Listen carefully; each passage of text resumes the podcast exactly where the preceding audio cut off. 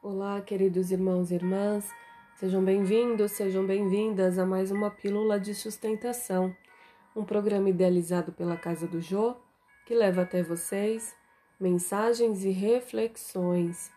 E a mensagem de hoje é: Como pedes? Até agora nada pediste em meu nome.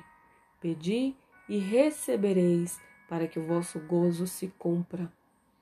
João, capítulo 16, versículo 24.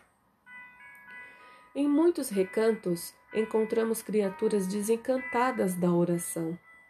Não prometeu Jesus a resposta do céu aos que pedissem no seu nome? Muitos corações permanecem desalentados porque a morte lhes roubou um ente amigo, porque desastres imprevistos lhes surgiram na estrada comum. Entretanto, Repitamos: o Mestre Divino ensinou que o homem deveria solicitar em seu nome. Por isso mesmo, a alma crente convicta da própria fragilidade deveria interrogar a consciência sobre o conteúdo de suas rogativas ao Supremo Senhor, no mecanismo das manifestações espirituais.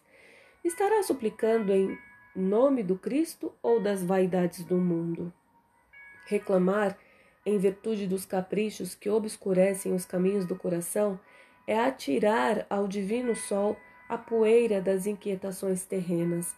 Mas pedir, em nome de Jesus, é aceitar-lhe, aceitar-lhe, é aceitar-lhe a vontade sábia e amorosa, é entregar-se-lhe de, cor, de coração, é entregar-se-lhe de coração para que nos seja concedido o necessário.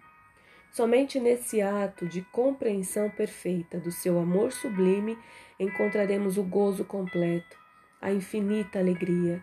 Observa a substância de tuas preces.